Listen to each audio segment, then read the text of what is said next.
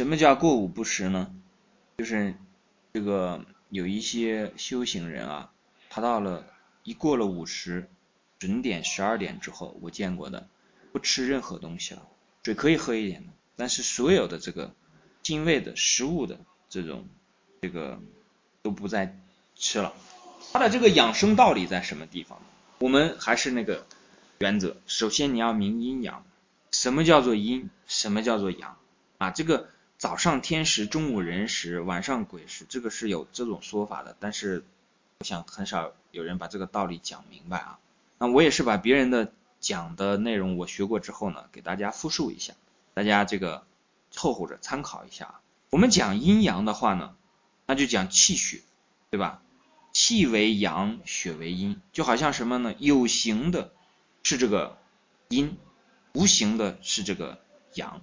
那一般来讲呢，如果我们吃东西呢，其实都是在吃什么？其实都是在吃有形的东西嘛。其实你补的是什么？补的是阴嘛，对不对？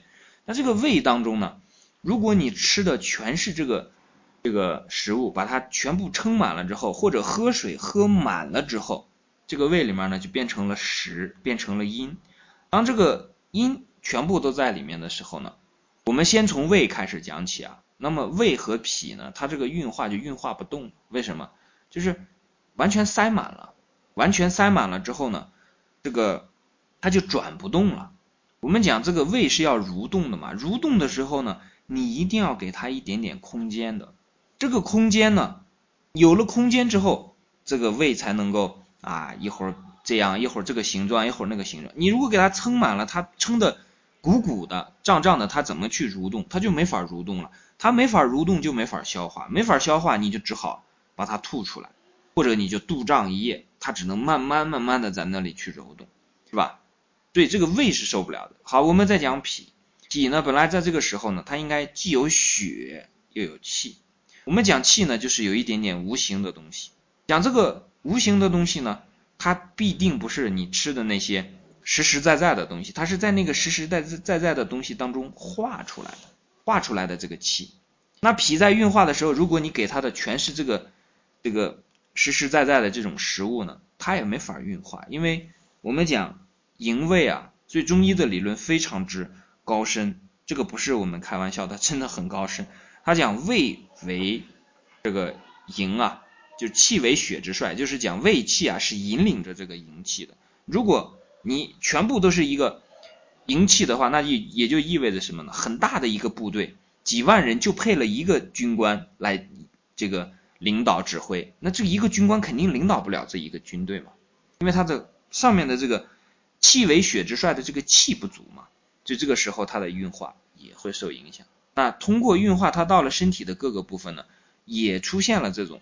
气不足，血过剩的这个情况，就会出现瘀住的这个状态。当然，这个这个状态还不能称之为淤血，仅仅是讲说运化失常。那这种运化失常的时候呢，翻过来讲，很多时候我们稍微吃一点，然后让他这个身体啊，去有足够的空间去引领着他活蹦乱跳的，这个就把这些营养呢全都运送走了。那是因为它有足够的空在的，你要留个空嘛，所以。这是为什么要少食？因为过午不食，首先一点就是你会吃的少，对吧？你要如果一个一天二十四小时你不睡觉一直在吃，那你肯定吃的多了。我们按照时间来理解嘛。过午不食，首先就是吃的少，因为午后的时间你都不吃了嘛，包括晚上你都不吃了嘛，你你不会吃太多，因为你的胃的量在那儿放了。你一天吃三顿，把这自己撑三次和一天吃一顿，这个吃的饭量肯定是不一样的，所以这是第一点。第二点就讲这个为什么叫过午，因为到了午时呢，它是一个分分界点，阳气盛极而转阴呢。从早上起来的时候呢，你因为你不可能，有的人哈确实是，我知道有的人是在子时吃饭的，那是修行人，你不修行，你别以那个论。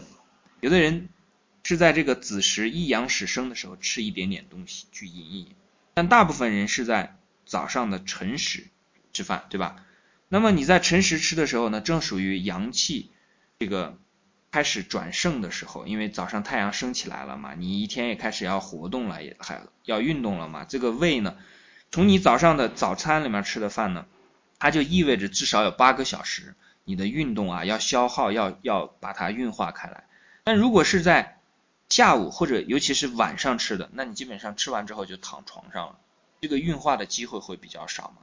就这样的话，你在早上吃的，它运化的开，这个能够输送到身体当中，又能被用掉，然后也不会成为这个脂肪堆积在身体里。那么到了五十，这是一个分界点，所以过了五十之后，阴气开始生了。所以我们刚才讲嘛，你吃的食物其实就是在滋阴的，你吃的这个阴。吃进来之后呢，因为过了五十，本来就已经阴很阴开始生了，然后你还再去吃，那这个时候呢就会增加更多这个阴，重阴必阳是吧？但这个地方呢，我们恐怕还没等那个阳气来了，你的这个胃已经受不了了，你的这个身体已经运化不动了，你先是受害，你还没来得及受益呢，就已经这个麻烦出现了啊。这是讲第二点，就是为什么是过午？那我们看。在这种情况下，这个过了中午之后吃一些呢，不是普通人就可以做的。你不要听我讲完了，你说哈这个好，那我以后都过午不食了。你没那个本事，你是做不到的。普通人如果直接就来开始做这个的话呢，你的胃受不了。为什么？因为你一天一日三餐你已经吃吃惯了，到了晚上他就会很难受。那这个时候就有一点要跟得上，叫做什么呢？什么人能够少吃？我们讲过之前讲过这个什么呢？气满不食，神满不眠，精满不盈。这个里面呢，所对应的恰恰就是第一句：气满不食。你的气足够，你才能够做到这个过午不食。你如果气不够的话，那你强强制的去做这个过午不食，那恐怕是不行的。那。我们同学讲说，晚上吃多了打坐都不清净，肯定是这样的了。因为你身体忙着要去干什么呢？要去消化嘛。机器在那儿呼隆呼隆的开起来，然后去忙着一会儿要把这个食物磨碎了，一会儿要打个嗝，它可能还消化的不太好，然后这个气血还要跟着一起去去运作，都是在做什么？都是在做阳的这个工作嘛。这个时候打坐肯定不清净了，就是这个样子。对这个过午不食呢？它有这个空的好处，有这个气的好处，但是呢，也需要你有足够的功夫，你才去做这个事情。其实呢，在这个呃中国的以前的这个理论当中呢，也有食气和服气的这样的说法，我也不懂，所以我就是听说了，给大家这个介绍一下。好，这个问题我们讲到这里。